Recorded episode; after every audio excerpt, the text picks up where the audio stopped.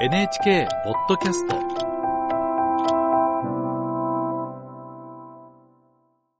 来月ロシアによる軍事侵攻開始から2年を迎えるウクライナ情勢の最新状況についてです。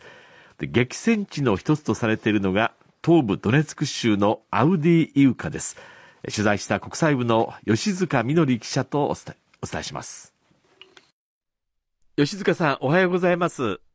おはようございますアウディイウカをめぐっては何が起きてるんでしょうか？はいアウディイウカはウクライナ東部ドネツク州の中央部に位置しています。ドネツク州全域の掌握を目指すロシア側が町を取り囲むように占領地域を広げていて、ウクライナにとってはいわば防衛の最前線になっています。去年10月にアウディイウカへのロシア軍の攻撃が激しくなってからは、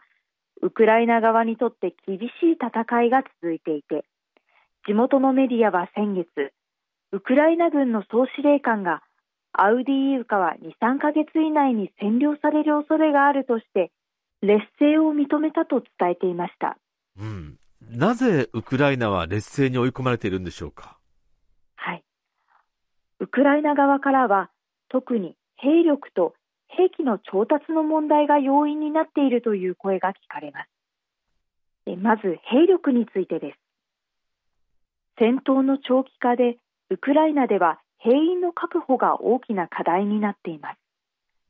一方、ロシア側はアウディイウカに対し兵力を増強しながら兵士の犠牲をいとわず攻撃を続けているとみられています。前線の部隊で戦うウクライナ軍の兵士は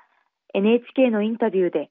ロシア側は去年10月に攻撃を始めてから最初の1ヶ月だけで兵士1万人の犠牲を出したと証言しました。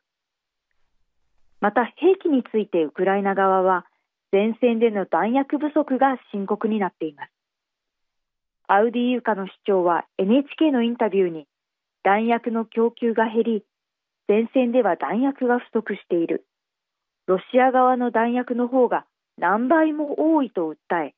アメリカをはじめとする欧米諸国のいわゆる支援疲れの煽りを受けているという見方を示しました。うん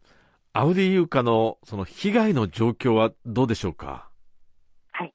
アウディユーカの市長によりますと、ロシア側の度重なる空爆で市内のインフラは破壊されて、電気もガスの供給もなく、飲み水も不足している状態だということです。また、ウクライナ軍の前線部隊も厳しい環境にさらされていて、前線部隊の兵士は寒さや雨、雪の中で極限状態に置かれている。兵士たちは士気で疲れを克服していると話していました。士気で疲れを克服するっていうのは、いかに厳しい状況かが伝わってきますよね。そうですよね。吉川さん、そのウクライナが今求めていることは何でしょうか？ウクライナ側が訴えているのは軍事支援の継続です。アメリカのシンクタンク戦争研究所は14日、ロシア側の話として、ウクライナ東部と南部で地面が凍結する今後数週間以内に、ロシア軍は新たな攻撃開始の準備をしていると指摘していて、ロシア側の攻撃が再び激しくなることも予想されます。そのような中、最大の支援国アメリカでは軍事支援の継続に必要な緊急予算が議会で承認されず支援の先行きが不透明な情勢です一方でゼレンスキー大統領は今年に入ってイギリスのスナク首相と会談し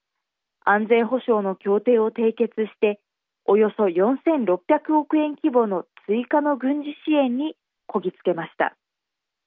さらにゼレンスキー大統領は、ルーマニアなど各国とも安全保障をめぐる交渉が始まっているとも明らかにし、支援疲れが指摘される中にあっても、各国が支援に前向きだと強調する狙いがあるとみられます。ロシアによる軍事侵攻が始まって間もなく2年。ウクライナ側にとって文字通り厳しい冬の戦いを迎えていて、命綱ともいえる欧米からの軍事支援の動向が鍵を握っています。はい。国際部の吉塚みのり記者に聞きました。